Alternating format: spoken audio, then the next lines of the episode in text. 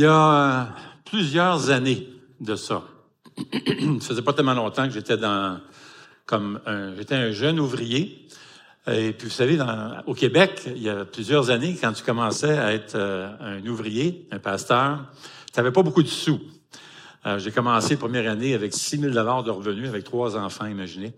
Fait que on marchait vraiment par la foi. Et puis, euh, des années ont avancé, puis à un moment donné, ça faisait pas des plusieurs années qu'on était dans le ministère, et on était pas mal serrés encore.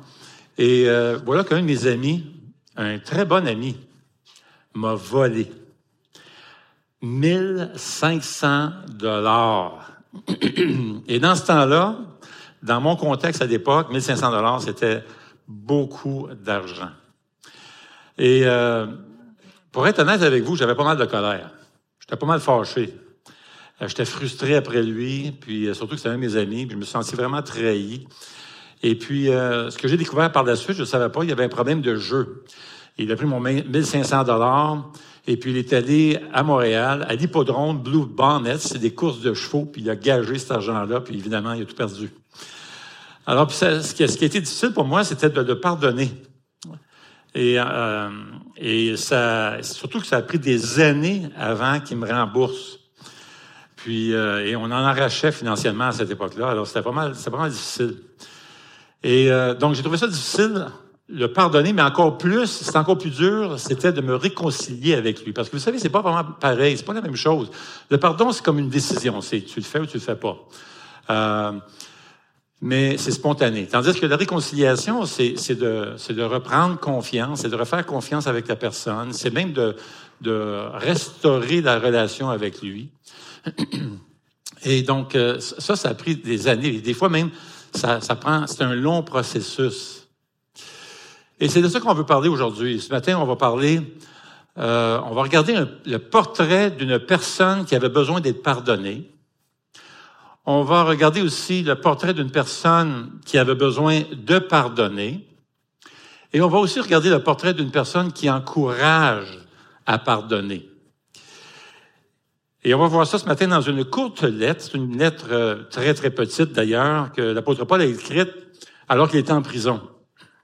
Voici ce qui se passe. Avant de lire euh, le passage, voici ce qui se passe. Il y avait un, un homme du nom de Philémon. Philémon était assez à l'aise financièrement. Et puis, euh, et, euh, il avait des esclaves.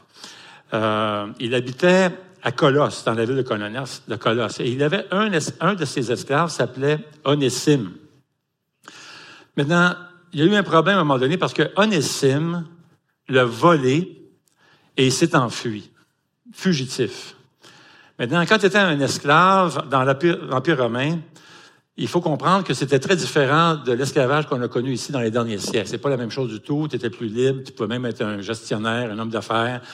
Euh, tu pouvais avoir une maison et tout ça. Ça dépendait pas de la race. Et plusieurs personnes, tout le monde pouvait être esclave dans le fond. On estime d'ailleurs dans l'Empire romain qu'il y avait entre 1 à 2 millions d'esclaves. Et puis, c'était, t'étais comme, t'étais vraiment un esclave, mais tu avais plus de liberté. Et euh, tu pouvais comme devenir esclave des, prisonniers de guerre. Parfois, tu avais des dettes, vraiment, tu étais pas capable de rembourser. Alors, tu t'offrais euh, à un maître qui prenait soin de toi financièrement. Et non seulement ça, il couvrait ta dette et tout ça. Donc, euh, mais ça reste que tu étais un esclave.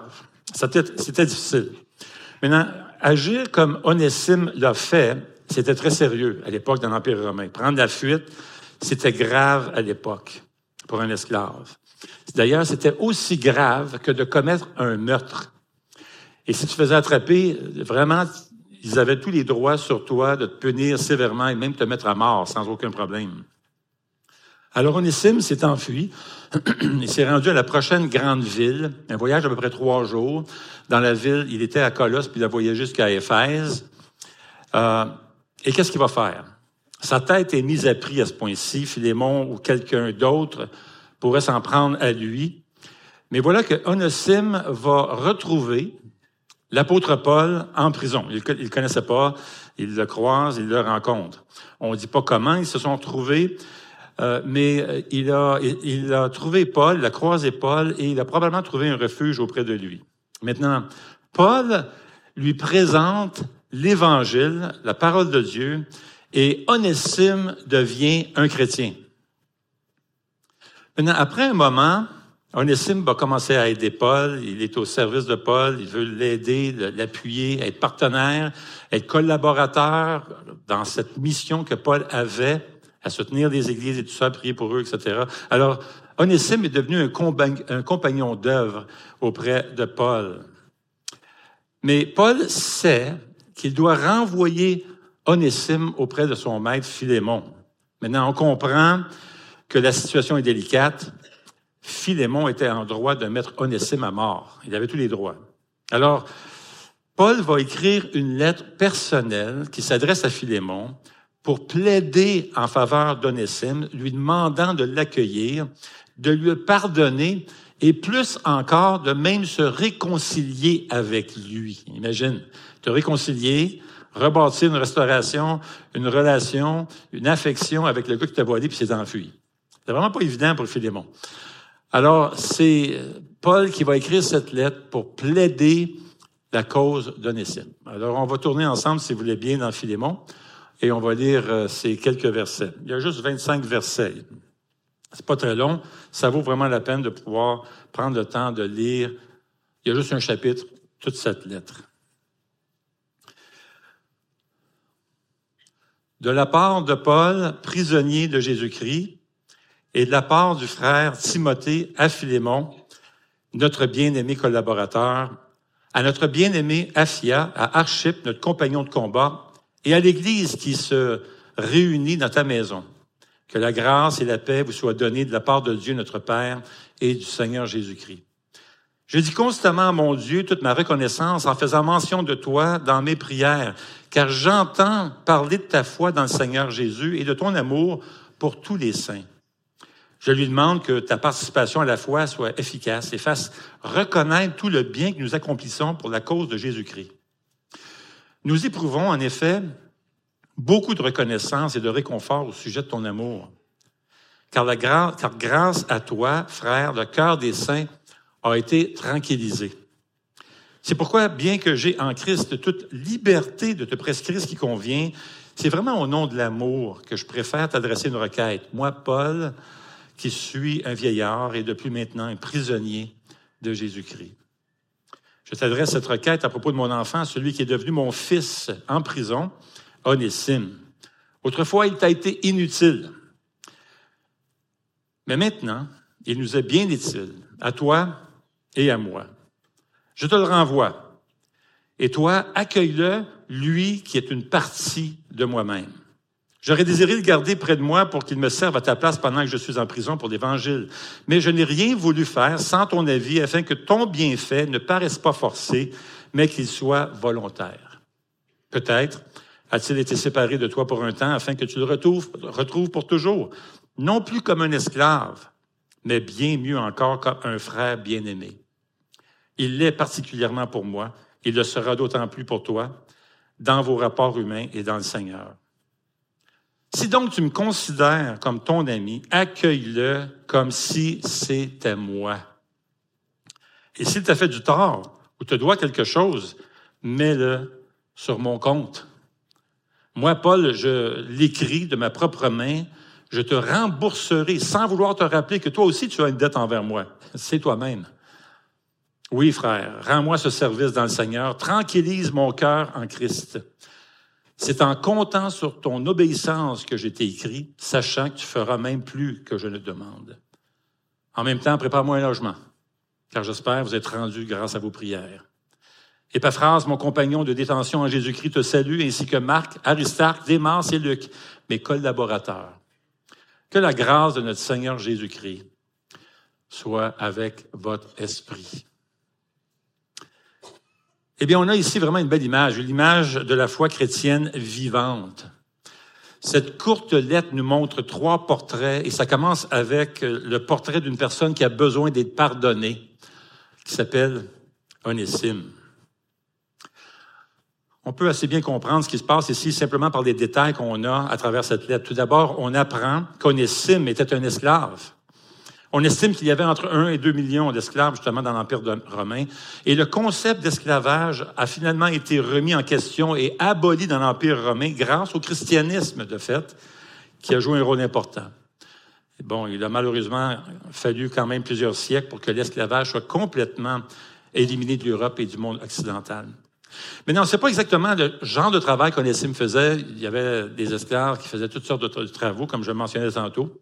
On ne donne pas ce détail, on ne nous le dit pas.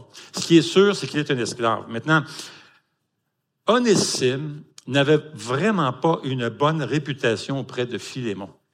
D'ailleurs, l'apôtre Paul va même le dire au verset 11, il va dire, autrefois, il t'a été inutile. c'est toute une réputation, ça. C'est un gars inutile. Il ne servait pas à grand-chose.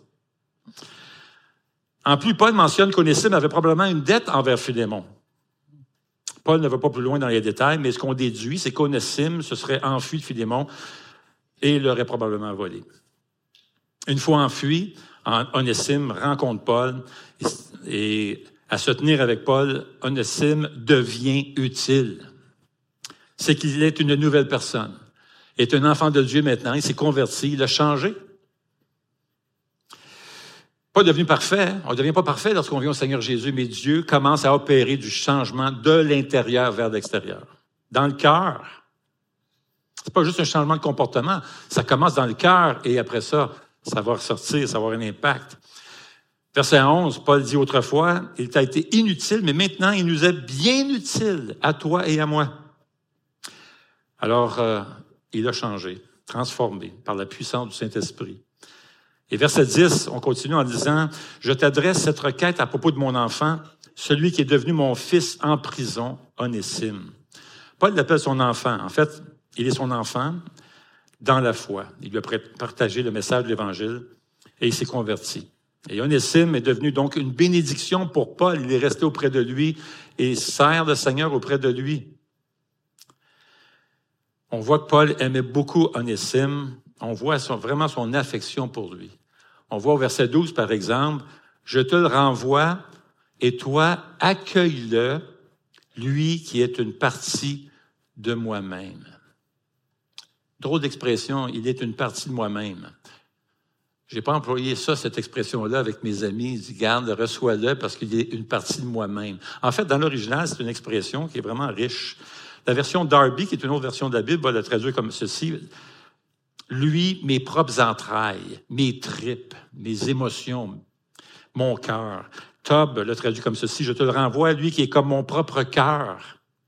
Le mot que Paul emploie ici dans l'original fait référence à ses émotions, à son cœur, à ses tripes. C'est le siège et la source de l'amour.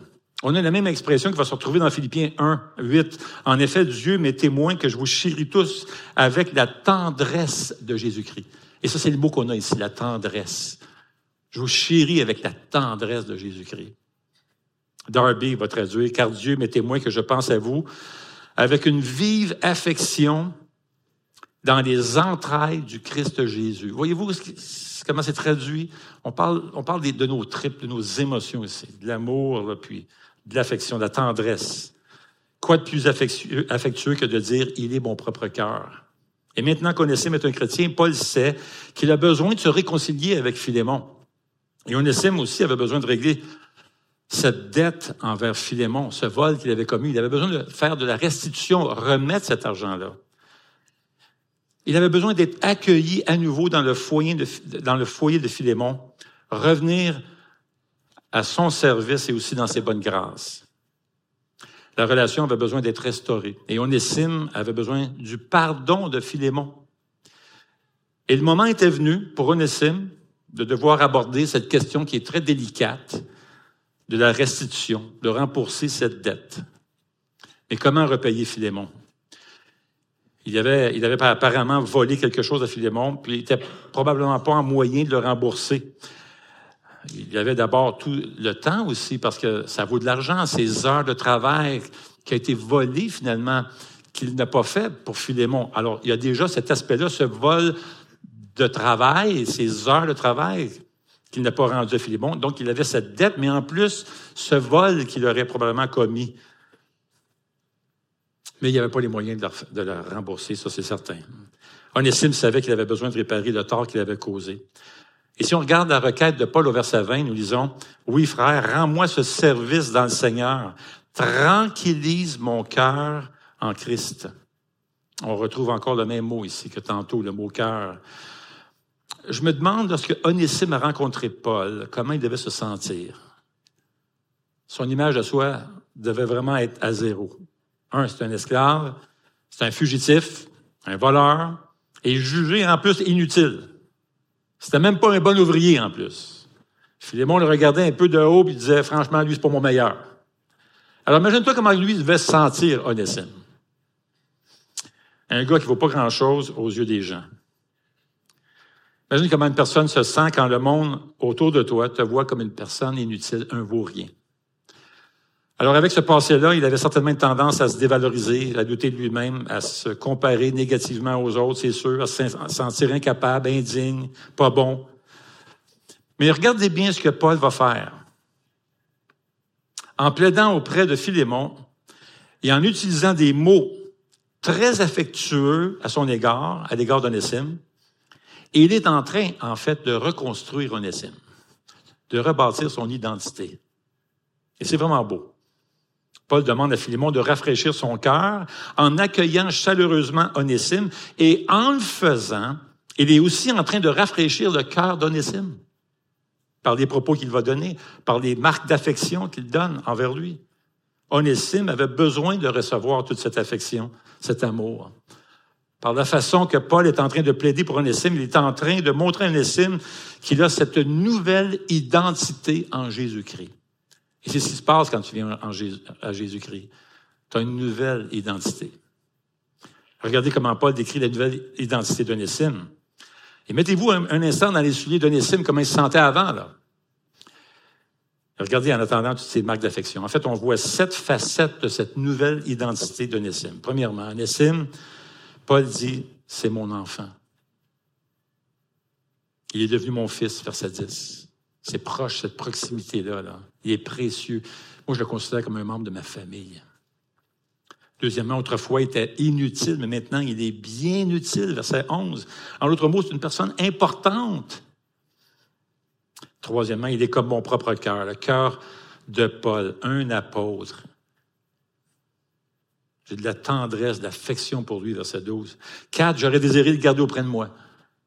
En d'autres mots, il est désiré.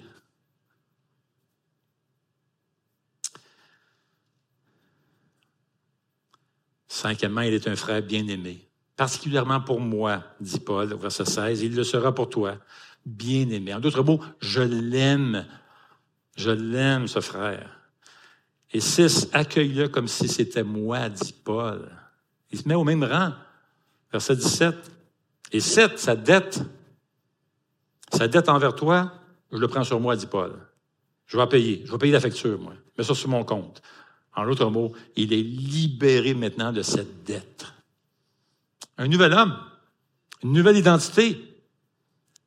Paul est en train de prendre soin d'Onésime et il va continuer de prendre soin de lui. C'est pas des paroles en l'air. Il va prendre sa dette, mais en plus, regardez bien ce qu'il dit au verset 22. Il dit, Philémon, prépare-moi un logement. En l'autre mot, euh, je vais aller voir comment tu vas traiter Onésime. M'en viens chez vous, là. Je vais checker ça. Je vais être sûr que tu prends soin, mon bien-aimé Onésime. Juste pour être certain, Paul veut aller faire un tour pour s'assurer que Philémon s'occupait bien d'Onésime. Et ce serait vraiment le but d'une visite comme celle-là. Onésime n'avait plus qu'à se présenter à Colosse, chez Philémon, avec cette lettre en main, pour demander le pardon. Il reconnaît son besoin devant Philémon, là, son impuissance à rembourser, sa dépendance à l'égard de Paul pour être soigné et pris en charge. Pouvez-vous imaginer la détresse de cet homme? Il ne peut rien offrir. Il cherche pas d'excuses. Il est là et dit, j'ai besoin de pardon. J'ai besoin d'être pardonné. Onésime est donc l'image de quelqu'un qui a besoin d'être pardonné. On a une autre image aussi, le portrait d'une personne qui a besoin de pardonner. Philémon. Mais regardons ce que ça implique pour Philémon. On pense à la façon que Philémon devait accueillir Onésime. Verset 17, Paul dit accueille-le comme si c'était moi. Euh, OK, mais c'est un bandit. C'est comme, euh, il me doit de l'argent, il s'est enfui, puis quelle humiliation auprès de mes voisins. Philémon devait ouvrir ses bras tout grands et l'accueillir. Accueillir celui qui l'avait volé puis s'est enfui. Il devait l'inviter à revenir dans sa maison et ça voulait dire lui faire confiance à nouveau, de manière très concrète. Et comme on disait tantôt, c'est pas la même chose. Pardonner, réconcilier, c'est deux choses. Voici un extrait de ce que dit Steve Cornell qui explique qu'il y a une différence entre pardon et réconciliation. Il dit le pardon n'est pas la même chose que la réconciliation. Il est possible de pardonner à quelqu'un sans lui offrir une réconciliation immédiate. Le pardon peut exister dans le contexte de notre relation avec Dieu, en dehors d'un contact avec l'offenseur. En revanche, la réconciliation est axée sur la restauration des relations brisées. Quand la confiance a été profondément brisée, la restauration représente un cheminement et parfois très long. En contraste avec le pardon, la réconciliation dépend souvent de l'attitude et des actions de l'offenseur. Alors que l'objectif des offenses euh, alors que l'objectif est la restauration d'une relation brisée, ceux qui commettent des offenses importantes et à répétition se doivent de reconnaître que la réconciliation est un cheminement. Faut comprendre ça. Ça va prendre du temps. S'ils se repentent sincèrement, ils reconnaîtront et accepteront le fait que le mal provoqué par leurs actions mettra simplement du temps à guérir. Et c'est tout à fait normal. C'est pas moins chrétien. Maintenant, Paul connaissait Onésime. Et il savait que Philémon pouvait maintenant lui faire confiance. C'est pourquoi Paul demande à Philémon non seulement de le pardonner, mais aussi de se réconcilier avec lui. C'est toute une demande pour Philémon, là. Comment agir avec un gars qui t'a volé? Est-ce que tu le laisses fouiner dans tes affaires le soir? Est-ce que Philémon va faire le tour de sa maison euh, pour voir s'il y a quelque chose de volé? Est-ce que le matin, il va aller fouiller dans son portefeuille pour voir s'il manque d'argent? Et qu'est-ce qui arrive quand c'est le temps d'envoyer le gars au marché avec ton argent, acheter des produits et tout ça? Quand le gars revient, tu, tu, tu vas, vas, tu compter euh, le change pour être sûr qu'il manque absolument rien? Comment t'agis? Paul, pas de bon sens ce que tu me demandes là. Parce que voyez-vous, le pardon, c'est une chose, mais la réconciliation, c'est une autre. Ça implique que Philémon allait lui faire confiance à nouveau, le restaurer, avoir même de la tendresse et de l'affection envers lui. Puis il y avait cette dette qui traînait. Paul n'écrit pas simplement à Philémon pour lui dire de pardonner, d'oublier sa dette. Tu vous savez, tu sais, des fois, on peut dire, ah, oublie ça, c'est passé, c'est fini, là, c'est pardonné. Fini. Oublie ça, là, cette dette-là que tu as, là. Mais non, mets ça en arrière, là, c'est passé. Non, non, non, non. Paul ne dit pas ça. Paul reconnaît qu'il y avait une véritable dette qui devait être réglée. Paul demande à Philémon de transférer toute dette qu'Onésime aurait pu avoir sur son compte. Transfère-moi ça, je vais prendre la facture. La dette d'Onésime devient donc la dette de Paul. Paul lui dit, je m'en occupe. Maintenant, c'est possible que Philémon décide de simplement assumer la perte. C'est possible, mais c'est pas important. Ce qui est important ici, c'est de voir que Paul reconnaît cette dette-là, puis il est prêt à payer le prix pour la payer. Paul reconnaît la dette, et si Philémon pardonnait à Onésime, cela signifiait qu'il faudrait, d'une manière ou d'une autre, résoudre cette dette, y faire face, pas se cacher. La dette faisait partie du problème et tout pardon devrait en tenir compte et régler cette question-là une fois pour toutes. En l'autre mot, le problème ne pouvait pas simplement être caché sous le tapis, comme si de rien s'était passé. Maintenant, Paul demande à Philémon de pardonner Onésime et son pardon impliquait aussi de prendre soin. Imagine, prendre soin d'Onésime. Tu veux que je pardonne, le réconcilie, que je l'aime comme je t'aime toi, Paul, un apôtre, chez nous, j'y fasse confiance, puis non seulement ça, que je prenne soin de lui. Hey, de commande. Parce que Paul avait clairement indiqué qu'il allait considérer la gentillesse, la bonté de Philémon envers Onésime, comme si cette gentillesse et cette bonté-là s'adressaient directement à Paul lui-même. Il dit que tu vas, la façon dont tu vas agir envers Onésime, la bonté que tu vas agir envers lui, c'est comme si, moi je le prends personnel, c'est comme si tu faisais cette bonté-là envers moi. Ce que Paul demande à Philémon, c'est pas juste que de laisser Onésime revenir à la maison. il fallait qu'il le laisse revenir dans son cœur. Philémon devait pardonner au point de rétablir l'affection dans cette relation-là. Il faut pas oublier le contexte de l'époque. C'était très difficile pour Philémon de pardonner si facilement un homme qui avait commis ce que Onésime avait fait. Par exemple, dans l'Empire romain, on croyait que le pardon devait être mérité et qu'il était important de punir les fautes commises pour maintenir l'ordre et la justice dans la société. Et maintenant, Philémon devait certainement se poser la question que s'il pardonnait si facilement Onésime, est-ce que ça donnerait l'impression qu'il était faible? Puis qu'est-ce que les voisins vont dire? Aurait-il honte devant ses voisins d'agir comme ça? De pardonner si facilement un fugitif, un voleur, puis l'accueillir comme ça? Parce que les gens autour le connaissaient. Ou encore, est-ce que ça donnerait un mauvais message aux autres? Que, ben, regarde, dans le fond, tu peux voler, tu peux t'enfuir, puis ça, c'est pas grave, on va t'accepter pareil, tu reviendras, c'est pas grave, on tourne la page. Et quand, qu'en est-il du sentiment aussi de justice? De justice que Philippe Mont devait éprouver? Pourtant, il est clairement appelé à pardonner et à se réconcilier avec lui. Mais aussi difficile que cela puisse être de pardonner Onésime. Philémon savait qu'il ne pouvait pas vraiment faire autrement. Regardez verset 6. Je demande à Dieu que la solidarité qui nous unit à cause de ta foi se traduise en actes. Ça, c'est une autre version, la Bible du Sommeur. Et qu'ainsi tout le bien que nous t'aurons amené à faire pour Christ soit rendu manifeste. Et Paul a prié au verset 6 que Philémon soit en mesure de pardonner Onésime. Comment ça l'être? En reconnaissant les qualités de Philémon, la réputation, le beau témoignage, mais non seulement ça, il prie que Philémon puisse pardonner. Il dit que notre foi commune en Jésus se traduise en acte. Et l'acte en question, c'est le pardon. Et Paul continue en disant, et qu'ainsi tout le bien que nous t'aurons amené à faire pour Christ soit rendu manifeste.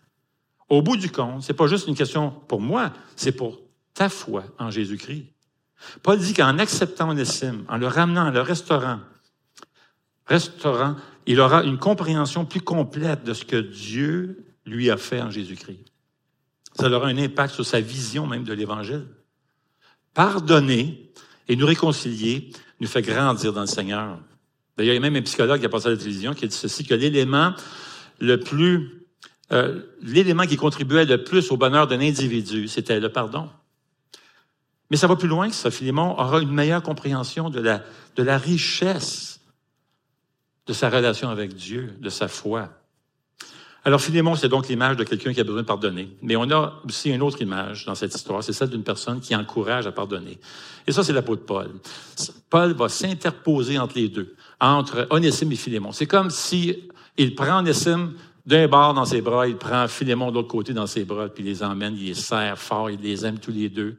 En passant, il les a conduits tous les deux au Seigneur, là, les deux. Il les serre fort, là, puis il veut les emmener ensemble, tranquillement. Là. C'est Paul qui a orchestré tout ça. C'est lui qui a pris l'initiative de faire appel à Philémon. Paul est un artisan de paix. Et son message ne pouvait pas être plus clair. Au verset 17, Paul dit, accueille-le comme si c'était à moi. Le reste de la lettre de Paul présente toutes ses demandes comme si c'était pour lui-même. Il s'est tellement identifié en Onésime qu'il veut aider Philémon à le pardonner. Paul veut tellement voir cette relation restaurée qu'il est prêt à prendre le temps à se donner du mal, à faire des efforts et même à payer le prix financier s'il faut pour que cette relation soit restaurée. C'est tout un portrait ici d'un artisan de paix. Paul est sincère, il s'identifie si bien à Onésime qu'il peut dire à Philémon, si tu le fais pour celui que j'aime, ce serait comme si tu le faisais pour moi. Je tiens tellement à ce que cette relation soit restaurée, Philémon. Et c'était tout un défi pour Philémon. Mais voyez-vous, l'Esprit Saint avait déjà convaincu Philémon de son propre péché. Alors, il ne pouvait pas se sentir offensé à la pensée que Paul vienne, intervienne et le ramène à l'ordre pour pardonner Onésime. Maintenant, Paul avait tous les droits comme apôtre, mais c'est pas comme, c'est pas ça qu'il n'exige pas ça. Il le fait au nom de l'amour, nous dit verset 8. Et au début de ce passage, Paul va encourager Philémon en parlant de son amour pour les chrétiens. Il avait même une réputation, Philémon, la maison se trouvait, l'église se trouvait chez eux, dans sa maison, puis il était vraiment tendre à l'endroit des chrétiens. Il prenait soin des gens. Il avait cette réputation-là, ça le dit au verset 4 et au verset 7.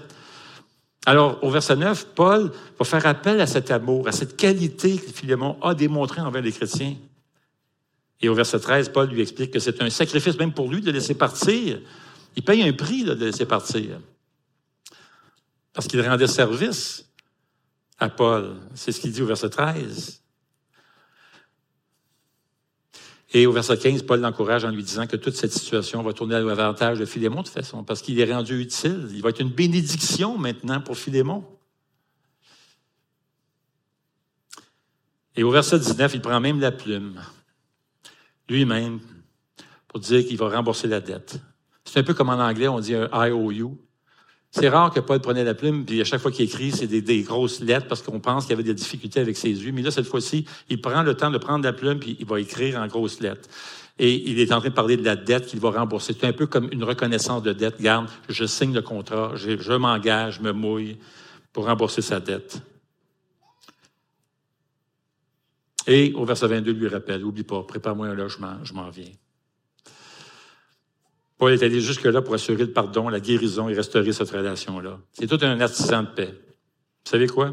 Est-ce que cette demande-là vous rappelle quelqu'un? Qui est le plus grand artisan de paix? Qui est le plus grand pacificateur? Le grand réconciliateur? C'est Jésus-Christ, n'est-ce pas? Paul ne fait que suivre l'exemple de son maître ici. Jésus qui, est allé beaucoup plus loin pour assurer notre paix. Jésus a payé notre dette de sa propre vie. Nous sommes des pécheurs fugitifs qui se sont éloignés de Dieu et, qui, et nous avons une grande dette envers Dieu, notre Créateur. Et nous sommes incapables de rembourser. Mais Jésus est intervenu. Il s'est placé entre nous et Dieu sur la croix afin de nous assurer le pardon et nous réconcilier à Dieu. Nous sommes ceux qui avons besoin d'être pardonnés. Et le Père céleste est le seul à pouvoir nous pardonner. Et Jésus est le seul est celui qui a payé le prix pour nous assurer le pardon et nous réconcilier à Dieu. Si bien qu'aujourd'hui, nous sommes des enfants de Dieu dans sa famille. J'inviterai les musiciens à s'avancer. Romains 5.1 dit ceci, ainsi donc, déclarés justes, nous sommes déclarés justes sur la base de la foi, nous avons la paix avec Dieu par l'intermédiaire de notre Seigneur Jésus-Christ. En effet, alors que nous étions encore sans force, Christ est mort pour des pécheurs au moment fixé. Mais voici comment Dieu prouve son amour envers nous alors que nous étions encore des pécheurs. Christ est mort pour nous. Verset 11, bien plus, nous plaçons notre fierté en Dieu par notre Seigneur Jésus-Christ, par qui maintenant nous avons reçu la réconciliation. Et si nous avons placé notre foi en Jésus-Christ, nous devenons à notre tour des artisans de paix. Soyons des artisans de paix, les amis. Paul est, est le portrait de quelqu'un encourageant et même plaidant pour le pardon, pour la réconciliation. Et ce qu'on voit dans cette lettre, c'est un portrait en miniature de cette vérité, que si on a la foi en Jésus-Christ, nous serons, nous aussi, des faiseurs de paix, tout comme Paul l'a été ici. Matthieu 5, 9 dit ceci, Heureux ceux qui procurent la paix, car ils seront appelés fils de Dieu. En d'autres mots, encourageons le pardon, la réconciliation. Et ça, c'est agir comme Jésus. Parfois, c'est nous qui aurons besoin d'être pardonnés. On va faire des bêtises. On va se blesser mutuellement. On n'est pas parfait, on est pécheur encore et on va faire du mal. À d'autres moments, c'est nous qui aurons besoin de pardonner, comme Philémon. Rappelons-nous la prière de Jésus dans Matthieu 6. Pardonne-nous nos offenses, comme nous aussi nous pardonnons à ceux qui nous ont offensés. Et c'est quoi le pardon? J. Adams a dit ceci. Pardonner, c'est de promettre de ne pas rappeler son péché, ni à lui, ni aux autres, et ni à vous-même. Car le péché est enterré. Prions le Seigneur. Seigneur notre Dieu, combien nous voulons te remercier pour ton grand pardon, pour cette grâce que tu nous as faite. Grâce à Jésus qui s'est livré sur la croix pour payer cette immense dette, cette faillite spirituelle. J'étais le fugitif, Seigneur. Nous étions tous fugitifs. loin de notre Créateur, lui qui nous a créés à son image. Nous te devons tout, Seigneur. Merci pour ton salut. Merci pour ta grâce et ton pardon. Merci parce qu'aujourd'hui, nous avons une nouvelle identité en Jésus. Nous sommes maintenant des enfants de Dieu, chéris, avec toute la tendresse de Jésus. Aide-nous, Seigneur, par ta puissance, par ta grâce. Lorsqu'on arrive dans ces moments où nous avons offensé un frère, une sœur, une autre personne, d'avoir cette humilité de lui demander pardon. À d'autres moments, donne-nous cette grâce aussi de pouvoir pardonner ceux qui nous offensent. Mais pour toujours, Seigneur, fais de nous des artisans de paix. Au nom de Jésus. Amen.